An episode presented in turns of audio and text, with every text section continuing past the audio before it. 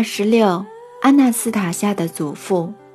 我看了看四周，阿纳斯塔夏的祖父几乎就站在长椅旁，用拐杖把别人丢在草地上的垃圾推进垃圾桶里。我跳了起来，和他握手问候彼此。他有一双快乐又善良的眼睛，相处起来很轻松，不像他曾祖父。我在泰加林见到他的时候，他总是保持沉默，眼神凝视着整个空间，仿佛可以穿透人。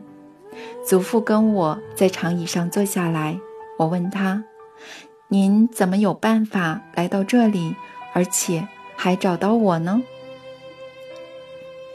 有阿纳斯塔夏的帮忙，这不算太难。天啊，他生了！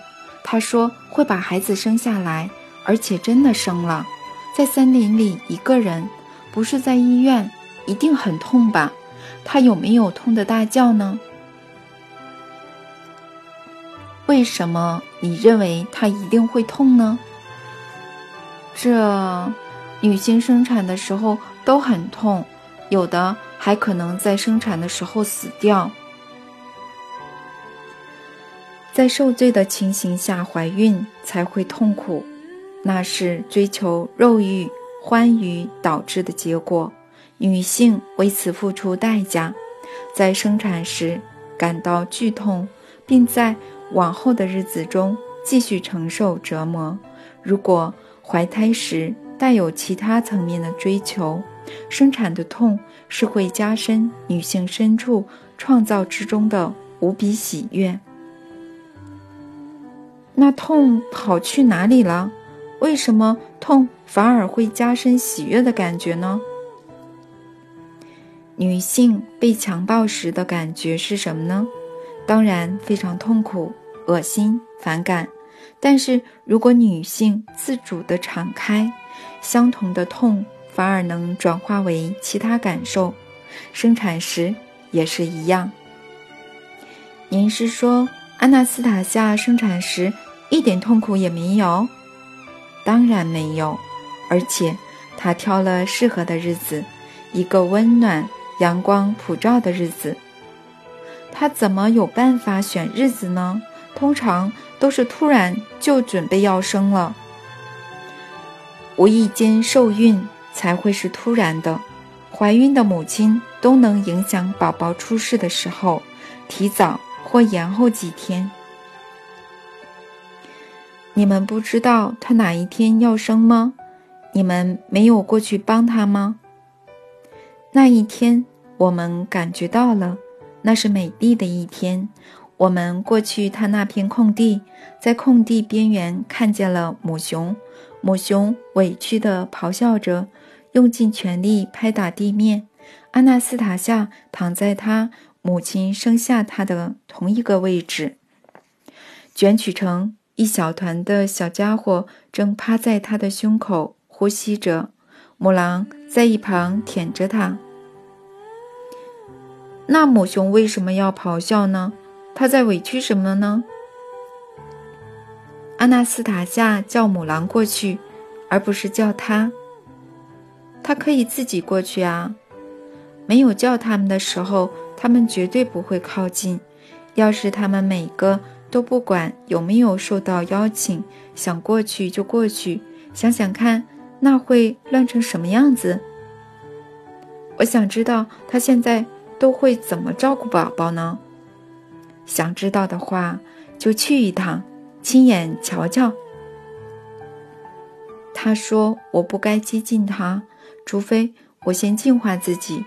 我得先去拜访圣地，可是我没有这么多钱。”他讲话没有逻辑，你管他说什么？你是孩子的父亲，做一些你认为该做的事吧。买各种连身衣裤啦，尿布啦，小外套啦，小铃铛啊。他要他把宝宝穿得像像样点儿，不要虐待他。他可都全身光溜溜的，在森林里爬来爬去。我一听到儿子出生了。马上就想去看他，我一定会去的。您说他是个没逻辑的人，还真是说对了。大概是因为这样，我才无法理清对他的感觉。一开始，他让我觉得很惊讶，现在则对他带着敬意，还有一种说不上来的感觉，也不像爱上一个女孩那样。我还记得以前爱上一个女人的感觉，跟现在这种感觉不一样。也许我没有办法用普通的方式去爱她，有什么让我没办法做到？大概是她毫无逻辑可言这点吧。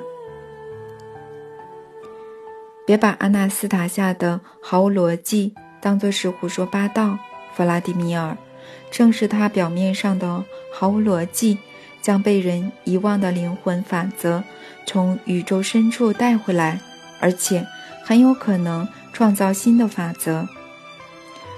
光明与黑暗的力量有时候会因为不解他言行举止的逻辑而愣住，然而下一瞬间，就有一道所有人都能理解的简单真理爆发光芒。就连我们也无法实时了解我们的阿纳斯塔夏，就算她是我们的孙女，在我们的看顾下长大，我们无法了解她，也就帮不上什么大忙。所以，她常常独自性热，嗯，独自与热衷的事情为伍，完全是孤零零的一个人。她遇上你，把自己开放给你。还透过书把自己开放给所有人。我们原想阻止这件事情，想阻止他这样去爱。他的选择实在太令人猜不透，甚至到了荒唐的地步。我到现在也不懂他为何选上我。就连读者也在问：“你是谁？为什么阿纳斯塔夏要选你呢？”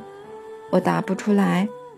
照逻辑来讲，我觉得他应该配个科学家或者信仰虔诚的人，这样的人才有办法了解他、爱他，他们在一起才能带来更大的贡献。不像我，得先大大改造我的人生，处理很多其他的悟性更高的人早已清楚明了的课题。人生被这样改造了，觉得遗憾吗？我不知道，我还在想办法了解这一切。他到底为什么选我？我真的说不出来。我到处找，就是找不到答案。你去哪里找答案？我往我内心去寻找，我到底是谁？也许你有什么过人之处，是吧？我觉得一定有什么，就像人家说的“物以类聚，人以群分”。弗拉迪米尔，阿纳斯塔夏有没有跟你讲过高傲自负呢？有没有跟你讲过这些恶习会导致什么后果呢？有，他说过这是种致命的恶习，会使人远离真理。他才没有选你，弗拉迪米尔。他没有选你，而是捡到你。他把你捡起来，就像捡一个用过而没人要的东西。这我们一开始也不懂。你生气了？我不是非常同意您说的话。我有家庭，有太太和一个女儿。我的事业经营得很不错。就算我没什么过人之处，也不至于像流浪汉。或被人家丢掉没有人要的东西一样，需要被捡回家。你跟你太太之间已经没有爱了。你有你自己的兴趣，过你自己的生活，你太太也一样。两人之间只剩下例行公事，或者说是过去的情感依附，但那也正随着时间消磨掉了。你女儿跟你没什么好聊。他对你的事业一点都不感兴趣，只有你一个人把他看得很重。他为你带来了物质收入，但是今天的收入可能到了明天就不算什么，明天你可能会失去一切，甚至破产。接着你病倒了，差点毁灭了自己的胃。以你那种放纵的生活方式，一辈子都不可能摆脱病魔的纠缠，一切都完了，一无所有了。那你们又是在干什么呢？他需要我做什么呢？一种实验吗？他心里在盘算什么呢？他只是爱上了弗拉迪米尔，非常真诚，就跟他做所有事情的态度一样。他庆幸自己没有从你们世界带走能为其他女人带来幸福的男人，他并没有把他自己摆在什么特殊的地位。他很高兴自己可以像所有女人一样，所以他一时兴起，要所有女人一样跟一个像我这种会抽烟、花天酒地的人，就为了一时兴起的念头，这代价未免太大了。他的爱是真诚的，不是一时兴起的念头，也没有在盘算什么。他的举止一开始对光明黑黑暗来说，对我们和他和其他人来说，看起来是那样的不合逻辑，但他其实是照亮了爱的概念与真谛。他不是口头上说说而已，也不是用说教或劝勉别人的方式，而是在你们。还有你的生生活中真正做到了。光明的力量，造物主都透过他的爱说话，不止说话，还清楚展现了一件从未如此清楚展现过的事情。看啊，一个女人的力量，纯洁之爱的力量，她能在死亡的前一刻注入新的生命。从紧握的黑暗爪牙中将挚爱救起，带他进入光明的永恒，在他身边创造出爱的空间，为他带来第二次的生命，永恒的生命。弗拉迪米尔，他的爱能够换回你太太对你的爱，以及女儿对你的尊敬。有成千上万的女人会用真挚的目光看着你，而你完全有选择的自由。要是你能从爱显化的多种形体中看见并了解其中一个，他会感到非常高兴。你无论如何都会成名致富，没有什么可以使你破产。你写的书会流遍全世界，不只为你带来物质收入，也为你和他人带来力量。比物质和肉体还要强大的力量。书是真的卖得越来越好，是我自己一个人写的，但有人说是阿纳斯塔夏多少帮了点忙。你认为呢？这本书纯粹是我写的，还是阿纳斯塔夏帮的忙呢？你做了所有作家该做的事，拿了纸，拿了笔，写下发生过的事情。用你个人的文字风格描述你个人的观点，还安排了出版的事，这些就跟一般作家做的没两样。您的意思是这本书都是我写的，阿纳斯塔夏完全没帮忙？对，他没写，没拿笔在纸上写。您这样又好像是在说他在其他方面确实有所贡献。如果是这样，请您说清楚，他做了什么呢？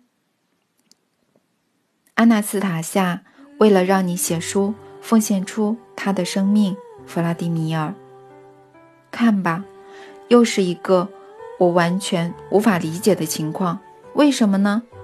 他怎么有办法住在森林的同时，又把生命奉献给什么书的呢？他到底是谁呢？他自己说他是人，有人叫他外星人，还有人叫他女神，这实在太混乱了。我想找到一个定论。这很简单，弗拉迪米尔。人是全宇宙唯一能在短时间内跨越所有次元的生命。大部分人活在世界上，只用世俗的眼光看见自己物质的一面。然而，也有些人能感知到其他肉眼看不见的层面。称阿纳斯塔夏为女神，并不违背事实。人跟其他生命最大的不同在于，人有能力运用思想去创造现在和未来，有能力透过思想创造各种形体和意象，并使它们具体化。身为创造者的人类，思想的清晰、和谐与速度，其意念的纯净与否。都关系着未来。从这点看来，确实可以将阿纳斯塔夏称为女神。她的思想速度以及她创造出来的意象是如此清晰纯净，光靠她一个人便足以和整个黑暗意识抗衡。就单靠她一个人，只是不知道她还能撑多久。她在，她一直在等待。相信大家会了解并帮助他，不再创造黑暗与地狱。谁在创造黑暗与地狱呢？相信并预言会有灾难、世界末日的人，他们正用思想形塑形塑出世界末日。许多理论都预言人类将全体毁灭，而这正把预言一点一点地拉近。这样的人很多。非常的多，他们完全没有想到，就在他们期盼救赎和净土的同时，专属他们的地狱已经开始形成。但是，这些宣扬相信大审判和末日说的人都非常虔诚地替自己的灵魂祷告，求得救赎，不是吗？驱使他们的不是对上帝的化身光和爱。的信念，而是恐惧。他们也正在为自己制造更多的恐惧。你想想看吧，弗拉迪米尔，想象一下，你跟我现在就坐在这张长椅上，我们眼前有非常多的人。要是突然间有些人开始像罪人般痛苦地抽搐起来，这世界瞬间横尸横遍野，而我们坐在这儿。不为所动的旁观，好像置身天堂里的长椅。但是你的心难道不会因为眼前的景象而感到撕裂吗？在看到这片景象之前就死去入睡了的，不是更好？那就把获救的艺人都送到净土去，嗯，就不会看到腐烂的尸体和残酷的景象了吧？从地球遥远的另一端传来亲朋好友死亡的消息，你不难过、不心痛吗？遇到这种事，没有人不难过吧？那你又怎能只想着自己进入天堂，而大多数的同胞、朋友、亲人都死去，同时还有别人承受折磨而死？一个灵魂要变得多残忍，堕落到多黑暗的深渊，才会像这样明知一切正在发生，却还只顾只顾自己开心？光明的国度不要这样的灵魂，因为那是黑暗的产物。那为什么以前和现在受人敬仰的早师，在为全人类写下各种教义时，要谈到世界末日跟审判日呢？他们到底是什么样的人呢？他们想把全人类带到哪里去呢？为什么他们要这样说呢？很难说他们思想的终点为何，说不定靠着这种从从听的思想吸引信徒，再让他们产生思想的转变。现在还活着的，可能还有办法改改变他们。但已经离世，将思想遗留世间的那些人呢，也一样，他们可能已经做好准备，期盼追随者能转变思维，发现真理。他们可能在等一些事情发生，好让多数人明白现行的道路必然是条死路，好让追随者他们的人相信，他们的人转向光明。要是你们知道的这么多，为什么长久以来要待在森林里闷不作声呢？你们之前为什么不跟谁解释这一切呢？阿纳斯塔夏说：“你们家族已经好几千年都用这种独特的方式生活，将起源的真相世世代代保存下来。全世界各个角落都有人保存着非技术治理式的生活。”保存着人独有的能力，他们都曾在各个时期试图将思想分享给其他人，但来不及谈到本质就遭人灭口。即使他们创造出来的意识形态和形象非常强大，却仍会遭到多数人的抵制。您的意思是，阿纳斯塔夏也会被摧毁，被他们消灭？阿纳斯塔夏。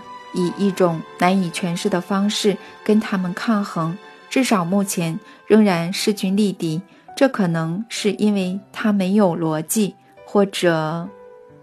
老人家突然沉默起来，若有所思地用棍子在地上画起一些奇怪的符号。我思索着一些事情。过了一会儿，我问他：“要是她像您说的那样是个女神？”为何他老是跟我说我是人，一个女人呢？以他在人世间的物质生命来说，他只是一个人，一个女人，没错。尽管他的生活方式再如何不寻常，他就是跟所有人一样，会充满喜悦，充满悲伤，会爱，也渴望被爱。人的一切，他都有。他保有人最初的形式，当初他看起来不寻常的能力，在你得知你们科学的说法之后，也不再显得离奇。其他仍然令人匪夷所思的部分，未来都将一一得到解释，最后会证实他不过是个普通的人，普通的女人。只有一个现象，你也将亲眼目睹，你不会有办法理解。那是科学家无法解释的，就连我父亲也不清楚那是什么，在你们那边称为异常现象。但是我拜托你，弗拉迪米尔，不要把这个现象跟阿纳斯塔夏画上符号。那虽然是在他身边形成的，但并不是来自于他。请用你内在的力量去看见，去感觉他不过是一个普通的人。他想和其他人一样，为了某种原因，他认为有必要澄清自己是个普通人，而且非常重要。这对他来说不是件容易的事，因为这一切必须在不违背他的原则下进行。但不论是谁，都自有一套原则，不是吗？到底这个连你们都无法定义，科学家也无法解释的现象。是什么呢？二十七，异常现象。我们将阿纳斯塔夏父母安葬时，他还很小，不会走路，也不会说话。我和父亲有动物的帮忙，在地上挖一个洞后，在底部铺满树枝，把阿纳斯塔夏的父母抬进洞里，帮他们盖上草。再用土填满，我们静静地站在坑前。还小的阿纳斯塔夏就在一旁的草地上观察爬到他手臂上的一只小虫。幸好他还不懂发生了不幸的事，我们心想，然后就安静地离去。你们就这样走了。抛下一个什么都还不懂的女孩，我们没有抛下她，我们让她一个人待在她父母生下她的那片土地，那里就等于你们说的香格里拉，母国的概念。只是这些词汇的意思越来越抽象了。其实，母国指的就是源自于母亲，跟母亲紧紧相连的国度。双亲在孩子出世以以前，应该先为他创造一个空间，一个充满美好与爱的世界，给他一座母国，那就是像子宫一样，滋养他的身体，呵护他的灵魂。母国将宇宙的智慧带给他，帮他认识真理。在砖墙内生下孩子的女子，能给孩子什么呢？他替孩子准备了什么样的世界呢？他可曾想过，孩子将生活在什么样的世界呢？那是一个对孩子予取予求的世界。那个世界会要这个小人儿屈服在他之下，把他变成一个奴隶，一个小小螺丝钉。做母亲的无能为力，而只能旁观，因为他没有先为孩子准备好爱的空间。你知道吗，弗拉迪米尔？阿纳斯塔夏母亲身边的自然世界和大大小小的生物，都把她以及任何一个过着她那种生活的人当成朋友，当成在当成在身边创造出爱的世界，既睿智又善良的神。阿纳斯塔夏的双亲是非常善良快乐的人，他们深爱着对方，也爱着大地。围绕在他们身边的空间，也全都用爱回应他们。阿纳斯塔夏就是诞生在这样的爱的空间，并且成了这个空间的中心。很多动物都不会去动新生儿，母猫可能会让小狗喝奶，母狗也可能让小猫喝奶。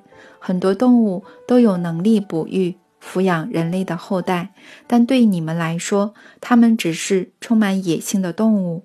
他们在面对阿纳斯塔夏的母亲和父亲的时候，扮演的角色不同，对待他们的方式也不一样。阿纳斯塔夏的母亲在林间空地生下他，许多动物见证了这一刻，他们亲眼看见自己所敬爱的女性人类。成为一位母亲，生下另一名人类。他们对这位人类朋友的感情，对他的爱，在见证分娩的这一刻，跟自己的母性本能交织在一块儿，诞生了全新的伟大的光辉。周围整个空间，绝对是整个空间，从最小的一只小虫、一株小草。到外表令人惧怕的猛兽、猛禽、猛兽，全都没有任何犹豫，准备好要为这小宝宝献上生命。母亲在周围创造给小宝宝的这座母国空间，完全没有任何事物会威胁小宝宝的性命，全部的一切都会照顾、呵护这个小小的人类。对阿纳斯塔夏来说，树林里一片小小的空地，就像是母亲的子宫。这片小小的空地，就是一座属于她的母国。它是活的，善良且强大，和全宇宙有着切不断的连接，和伟大造物者所创造的一切有着自然且活生生的连线。这片小小的空地是活的。是一座属于他的母国，是妈妈和爸爸给他的，也是那位独一无二创世的父亲给他的。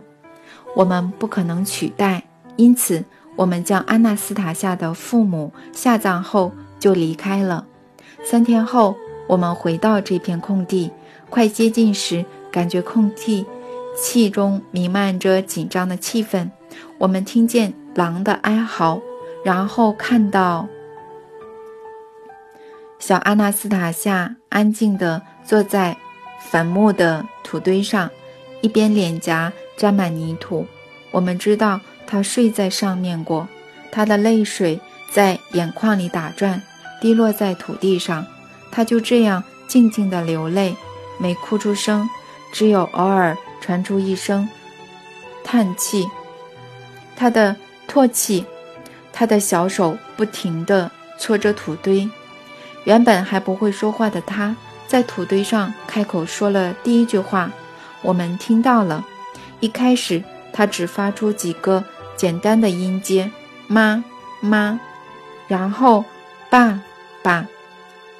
他重复了几次之后，说了更复杂的字句：“妈咪，爸比，妈咪，爸比，我是阿纳斯塔夏，我现在没有你们了，对不对？只有爷爷了，对不对？”我父亲第一个了解到，小阿纳斯塔夏早在我们埋葬他父亲、母亲，自己坐在一旁草地观察小昆虫时，就已经完全了解发生了什么不幸。他为了不让我们伤心，靠着意志力努力隐藏着情绪。原始、原始起源的智慧与力量已经由母乳。传入他的体内，喂奶的母亲就是有这种能力。弗拉迪米尔，他们在喂奶时，透过奶水将自己的觉知与历代的智慧，一直上溯到原始起源的历代智慧，传入小宝宝的体内。阿纳斯塔夏的母亲知道怎么做，且完整的加以运用，完完整整的。既然阿纳斯塔夏不想让我们看见他流泪，我们就没有进去空地，没有接近墓地，但我们也无法就这样转身离去，所以站在原地继续观望。小阿纳斯塔夏在坟上用小手撑住地面，试着要站起来，头一次没有成功，但后来还是成功了。他摇摇晃晃，两只小手微微张开，在他双亲的坟上往外跨出了胆怯的第一步，然后再一步，他的小脚被草绊住，小小的身体失去平衡，眼看就要摔跤了，但这一跤摔得非常不寻常。就在他跌倒的瞬间。一阵几乎看不见的蓝光扫过空地，改变了那块区域的重力。我们也被扫到，产生了一股陶醉感。阿纳斯塔夏的小身体并没有摔倒，而是轻柔缓慢地降落在地面。等他用双脚撑起身体，蓝光就不见了，重力也恢复正常。阿纳斯塔夏小心翼翼地往前走一步。停一步，走一步，停一步，朝着空地里的一根树枝走去，还把它捡起来拿在手上。我们知道他打算学妈妈整理空地，还这么小的一个小女孩，正要把干枯的树枝倾到空地边缘。不过，他又再一次失去平衡，眼看要跌倒了，树枝从手里飞出去。这时，又闪过那道蓝光，瞬间改变了地心引力，树枝直接飞向空地边缘，落在一堆干树枝上。阿纳斯塔夏站起来，在找他那根树枝，但怎么也找不到。他接着举起双手，摇摇晃晃地朝另一只树枝慢慢走去，但是还没等到他弯下去捡起来。那根树枝又飞起来，仿佛有一阵风把它吹到空地边缘。不过，现场其实没有那样的风，有看不见的谁在帮阿纳斯塔夏完成心愿。可是他就是想要自己来，跟妈妈做一样的事。他举起小手，轻轻地挥着，大概想跟这个隐形的盟友抗议，不要他的帮忙。我们抬起头，看见了他。空地上方有一颗凝聚成团的球体，闪动着脉动的蓝光，透明。透明的外壳里有如火焰般的电光，像极了五颜六色的闪电。它就像一颗巨大的球状闪电，但是带有智慧。它是什么东西组成的？里头有何种智慧？我们完全不清楚，我们只感觉到里头带着前所未见的未知力量，而我们一点也不惧怕，相反的，它散发着喜悦、令人陶醉的美好能量，让我们一步也不想离开。我们只想纯然的感受当下。你们怎么知道它有空前强大的力量呢？是我爸爸注意到的。那天天气晴朗，阳光普照，可是没有哪棵树的叶子、哪朵花的花瓣朝向太阳。而是全部转向了它。那团蓝光拥有的力量要比阳光强大，而且还在阿纳斯塔夏跌倒时的瞬间改变了地心的引力。就在他跌倒的位置，不偏不倚，精准的让他轻柔地降落到地面，不是停在半空中。阿纳斯塔夏花了很长时间搜集树枝，有时候用爬的。有时候慢慢的走，走过整片空地，直到清空所有树枝，而闪烁不停的电光球体就在小女孩上方乱窜，但不再帮她清理树枝，仿佛看懂了这个小小的孩子的手势，并顺从他。光球一下子扩张，一下子消失在空气里，它会瞬间消失。然后再出现，内部一会儿熄灭，一会儿放电，就像闪光灯一样。但完全不知道它哪来的能量，看起来就像是在一旁干着急，急到以不可思议的速度在整个空间来回冲撞。阿纳斯塔夏平常睡觉的时间到了，我们从来不会将小孩摇到入睡，强迫他们睡觉。每次时间一到，阿纳斯塔夏的妈妈只会到空地边缘，在同样的位置躺下，假装睡着一样，示范给他看。小阿纳斯塔夏会爬向他，依偎在他温暖的身体旁边，舒服地进入梦乡。这一次，阿纳斯塔夏来到平常白天和妈妈一起睡午觉的地方，他站在那里，看着每次和妈妈。一起睡午觉的地方，可是现在妈妈已经不在了。我们不知道她此刻在想什么，但是阳光下一道闪烁的泪光再次滑落小阿纳斯塔夏的脸颊，那蓝光立刻一闪一灭的在空地来回穿梭。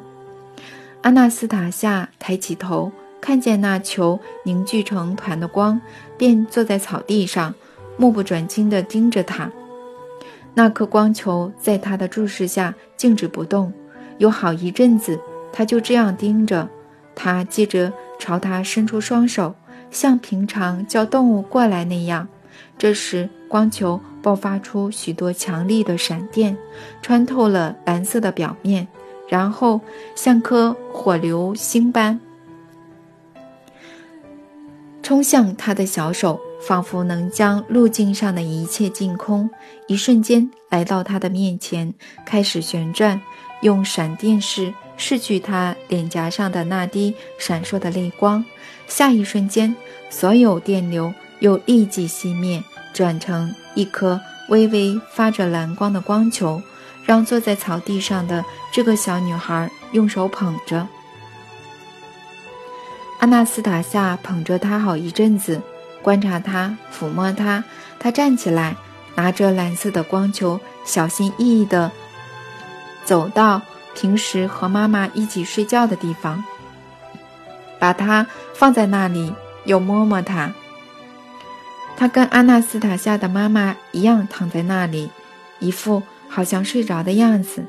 阿纳斯塔夏在他旁边躺下，他在草地上卷曲着入睡，光球。飞入高空，消失不见，又出现在低空中，扩展着，散布，遍布整片空地，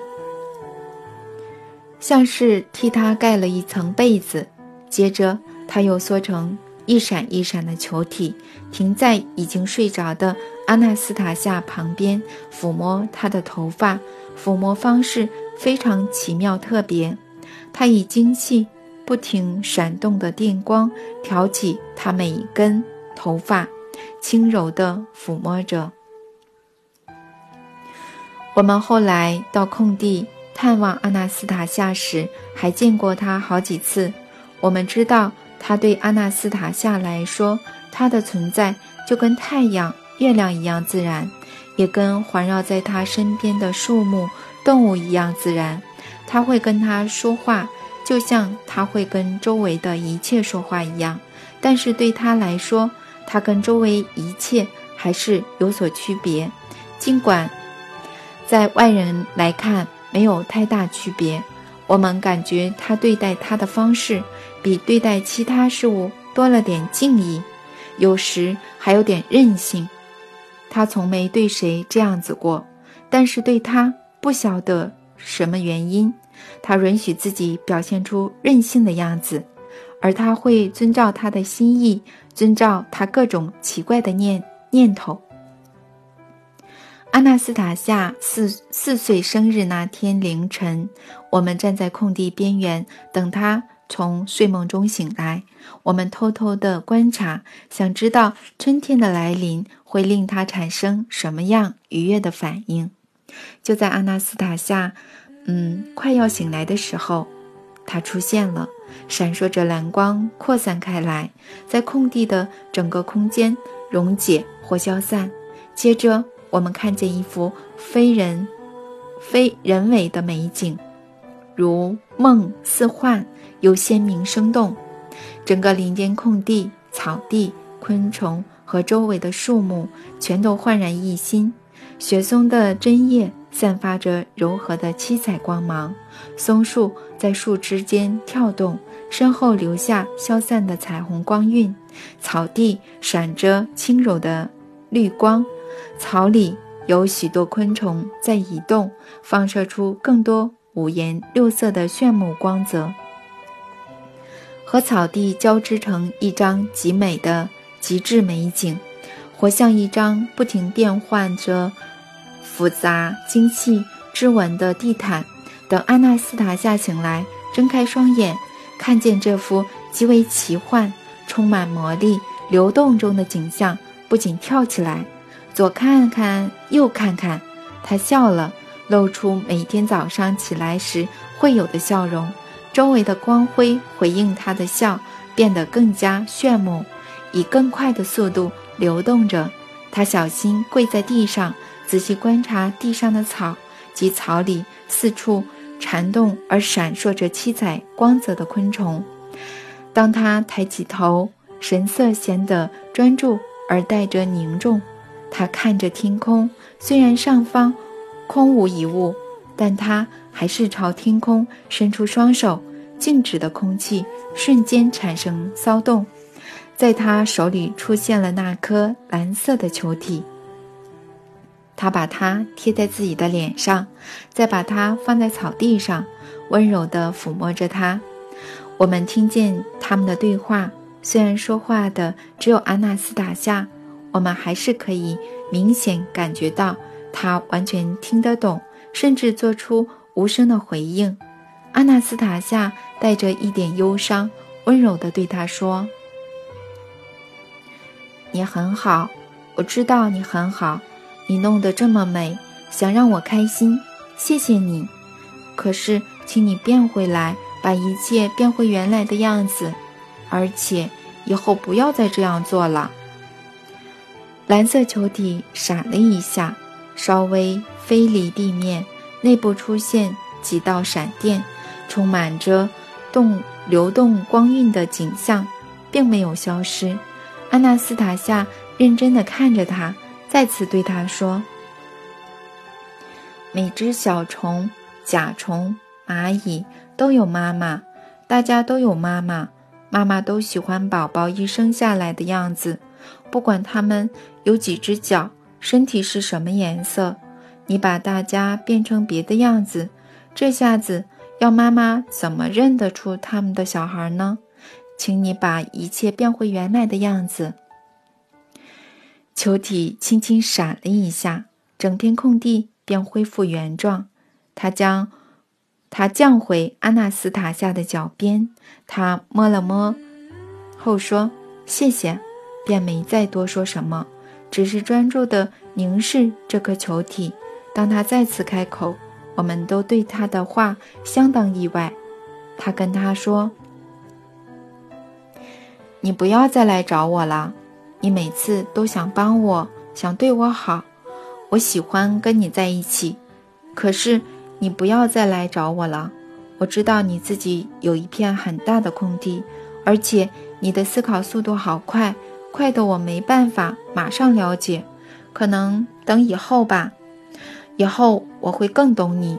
你移动的速度比什么都快。”比鸟、比风还要快很多很多，你不管什么都做得又快又好。我知道你必须这样，因为这样才能在你那片很大的空地里把该做的事好好完成。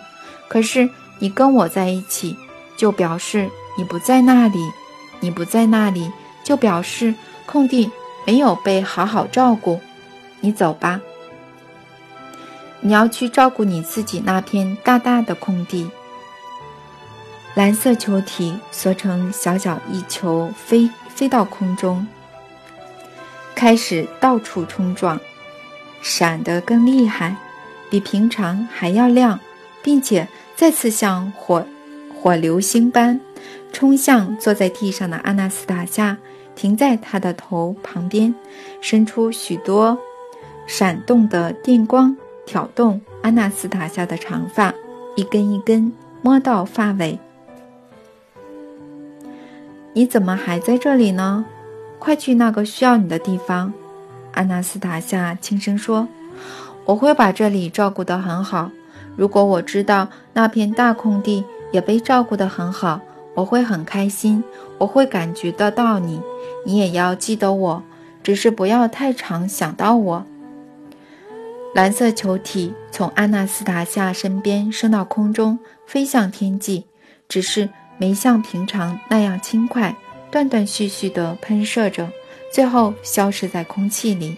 但是它在身边留下了看不见的东西。每次只要发生负面的事，阿纳斯塔夏不希望发生的事，周遭的空间就会冻结，好像瘫痪了一样。所以当初。你在违反他的意愿去抱他时，才会失去意识。他想停止这个现象，就会举起手，只要来得及，就像以前一样，他什么都想自己来。我们问过小阿纳斯塔夏，那个落在空地上的发光物体是什么？你叫它什么呢？他想了一下，简短的回答我们。可以叫他好，爷爷。老人家说到这儿就停下来，没再继续说下去。可是我还想多听一点，听小阿纳斯塔夏怎么生活在森林里。所以我问他：“后来呢？他怎么生活呢？”就这样子生活。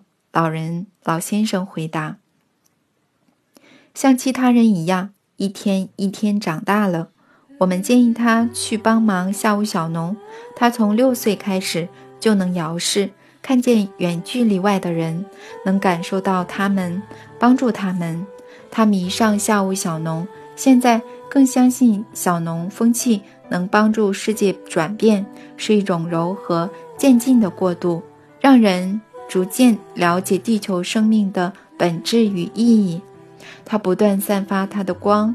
整整二十年的时间，温暖着小小园地里的植物，疗愈着许多人，不带强迫地告诉人必须如何对待植物。他表现得很出色，效果很好。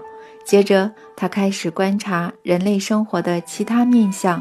命运使他和你系在一块儿，也使他产生新的念头，要让人穿越黑暗的力量，时光。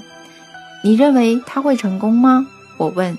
弗拉迪米尔·阿纳斯塔夏知道人身为人身为创造者的思想力力力量，所以不会轻易说出这样的话。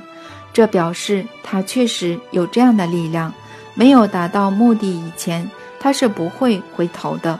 他很固执，就跟他父亲一样。所以说。他真的一直在行动。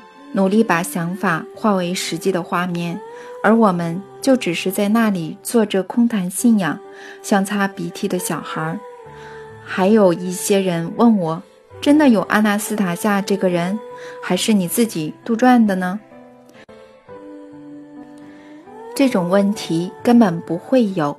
接触到这本书的人，马上就可以感觉到他，他本人就在书里。会问这种问题的人是虚幻的人，不是真正的人。